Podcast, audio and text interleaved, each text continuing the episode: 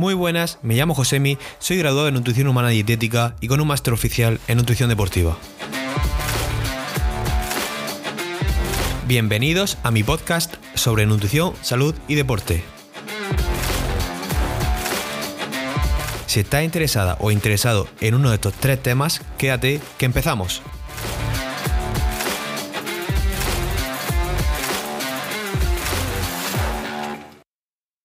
Muy buenas, bienvenidos a un nuevo podcast. Hoy no traigo ningún invitado ni ninguna invitada y voy a estar yo solo hablando sobre un tema bastante frecuente en consulta.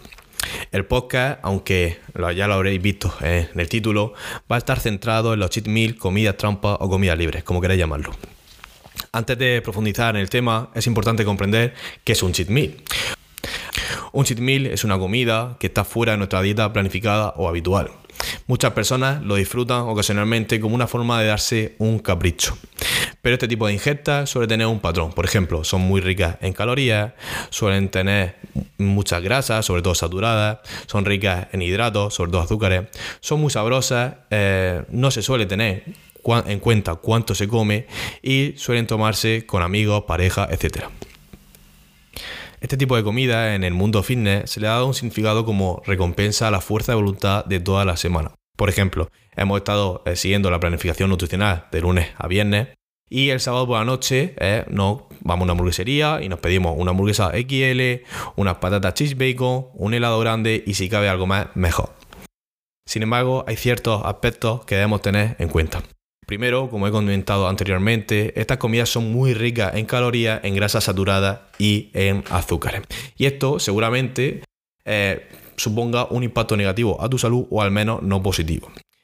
Si estamos en un proceso de mejora de la composición corporal, eh, donde queremos bajar el porcentaje de grasa, dependiendo de la magnitud del déficit durante la semana, y la cantidad de calorías de la comida trampa, puede ser que no estemos consiguiendo los resultados o incluso vayamos a peor.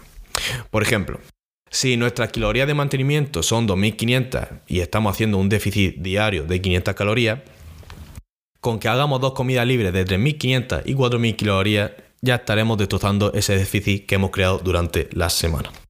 Pero aún más típico es el tema del volumen. La gente suele decir, ah, pero si estoy en volumen, puedo comer de más y todo lo que quiera. Realmente no es así, porque si en una definición vas a tener que controlar la cantidad de comida para ir perdiendo grasa y la menor cantidad de masa muscular posible, en un volumen deberás intentar ganar la mayor cantidad de masa muscular y la menor grasa posible. Y ya os digo yo, que si hacéis cheat meal diariamente o con bastante frecuencia y sobre todo de una magnitud excesiva, lo más seguro es que ese ratio ganancia músculo-grasa se vea favorecedor hacia la grasa. Yo cuando empecé a pasar consultas tuve el gran error de pautar directamente comidas libres una o dos veces a la semana. Por ejemplo, viernes y sábado noche.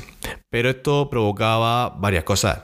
Que la gente viera su objetivo ralentizado o incluso que no lo consiguiese. Y también que provocaba un atracón no deseado por mi parte en esa ingesta, porque se comía todo lo que podía. Al final hacía una ingesta que no estaba pautada como tal, con ese exceso, y realmente lo que pasaba era eh, que comían por gula y sin control. Entonces, comer con los amigos, la pareja o la familia está mal, se considera un cheat meal. Yo no he dicho eso y no quiero que se me malinterprete. Es más, entiendo, yo me incluyo, que la gente tiene vida social, pero ponerle la connotación cheat meal ya es ponerle apellido eh, excesivo a esa comida.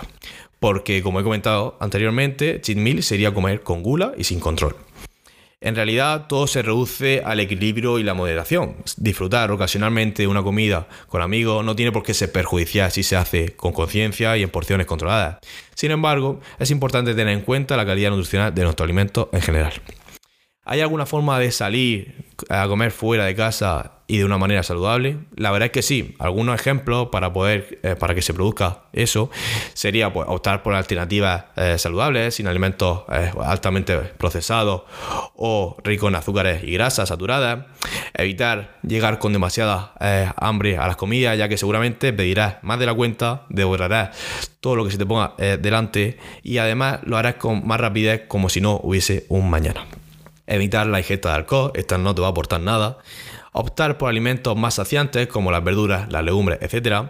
Y por último, eh, recuerda que eres tú quien elige y que está en tu mano lo que pides.